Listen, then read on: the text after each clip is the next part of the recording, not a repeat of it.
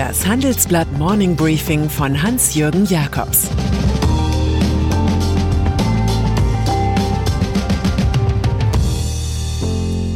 Guten Morgen allerseits. Heute ist Mittwoch, der 21. Oktober. Und das sind heute unsere Themen. Der Corona-Zwischenruf von Wolfgang Schäuble. Europas Plan gegen Sanktionen und der Fall Levit, ein Kanossergang in München. Schäuble appelliert ans Parlament. Wenn es um Corona geht, sagt die eine Fraktion, bei einem Brand löscht die Feuerwehr und diskutiert nicht über das Mietrecht oder die Befugnisse des Hausmeisters. Die andere Fraktion sagt, die Regierung müsse vom Alleinvertretungsanspruch runter und ihren Brandeinsatz im Parlament erklären.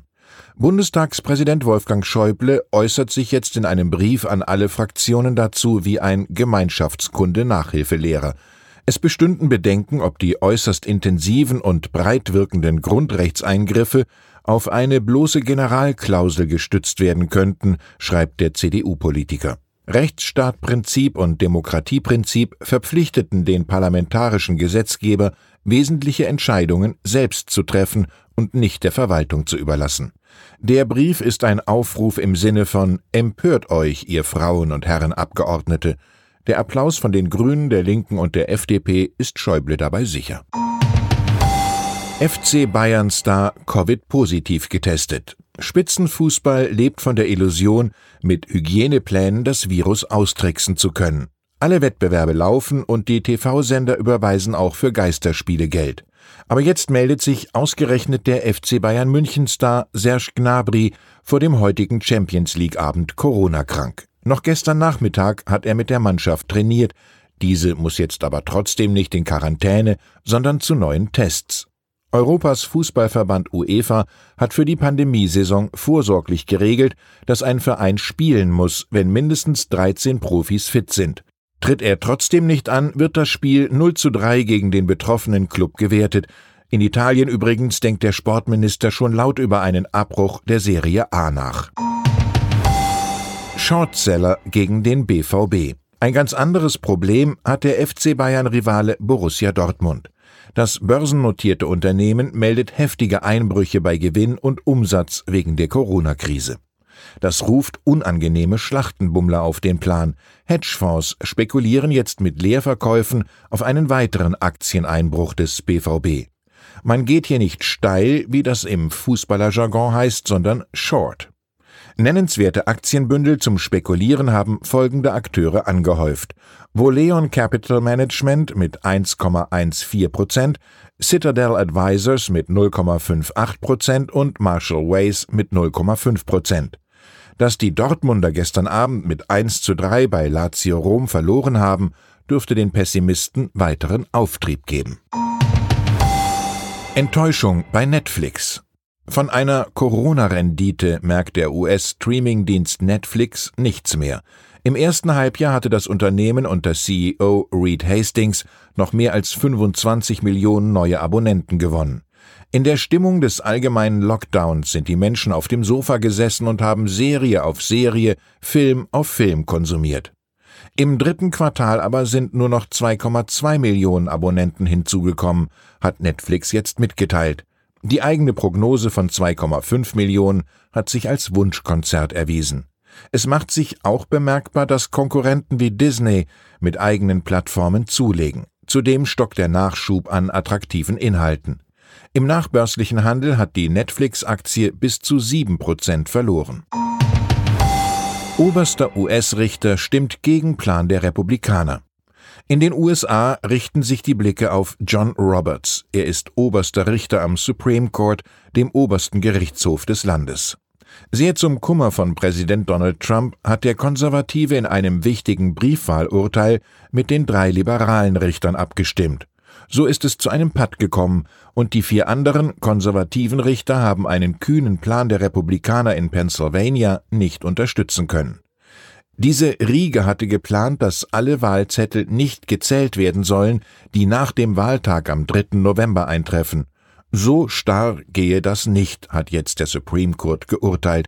Es müssten alle Briefwahlstimmen gewertet werden, die vor oder am 3. November von der Post abgestempelt wurden. Das Beispiel Roberts zeigt, dass man auch bei der von Trump ausgesuchten künftigen Supreme Court Richterin Amy Coney Barrett nicht weiß, ob sie immer die Erwartungen der Republikanischen Partei erfüllen wird.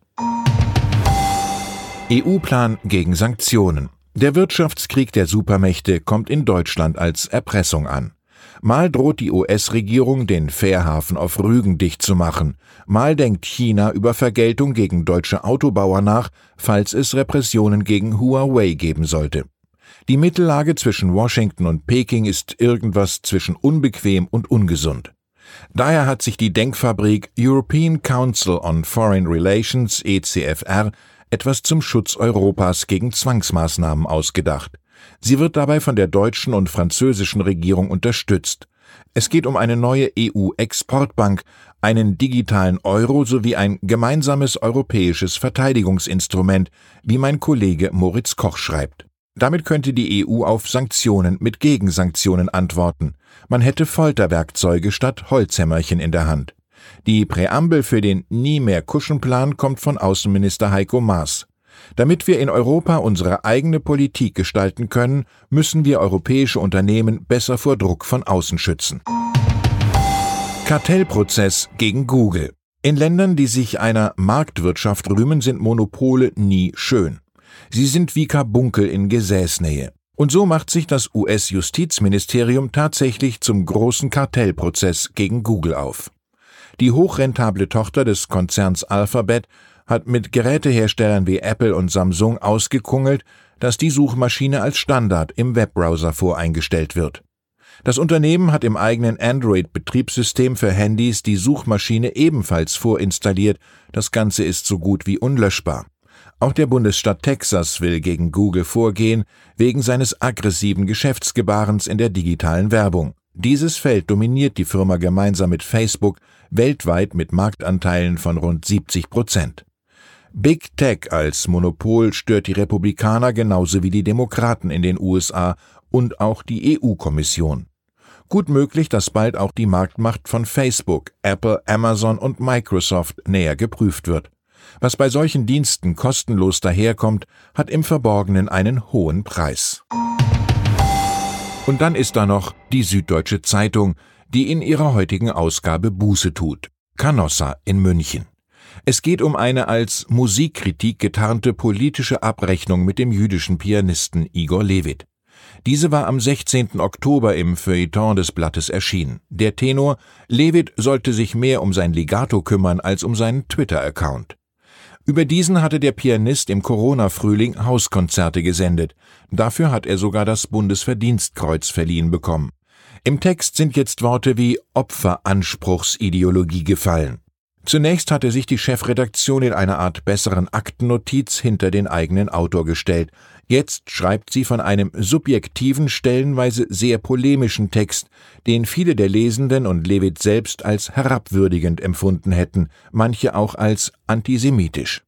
Die große Mehrzahl der Redakteure ist ebenfalls entsetzt. Sie lesen bei ihren Chefs, was diese jetzt vom moralischen Showdown halten. Das tut uns leid. Und deswegen bitten wir Igor Levit persönlich wie auch unsere Leserinnen und Leser um Entschuldigung. Vielleicht hilft die Erkenntnis von Franz Grillparzer, wonach jeder Irrtum drei Stufen hat. Auf der ersten wird er ins Leben gerufen, auf der zweiten will man ihn nicht eingestehen und auf der dritten macht nichts ihn ungeschehen. Ich wünsche Ihnen einen irrtumsfreien Tag. Es grüßt Sie herzlich Ihr Hans-Jürgen Jakobs.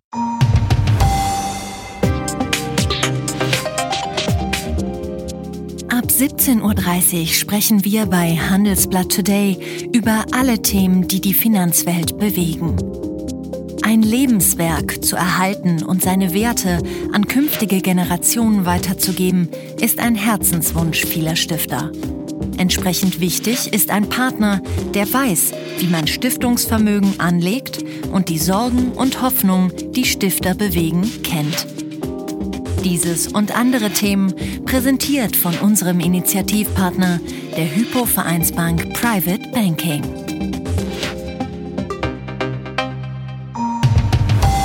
Das war das Handelsblatt Morning Briefing von Hans-Jürgen Jakobs, gesprochen von Peter Hofmann.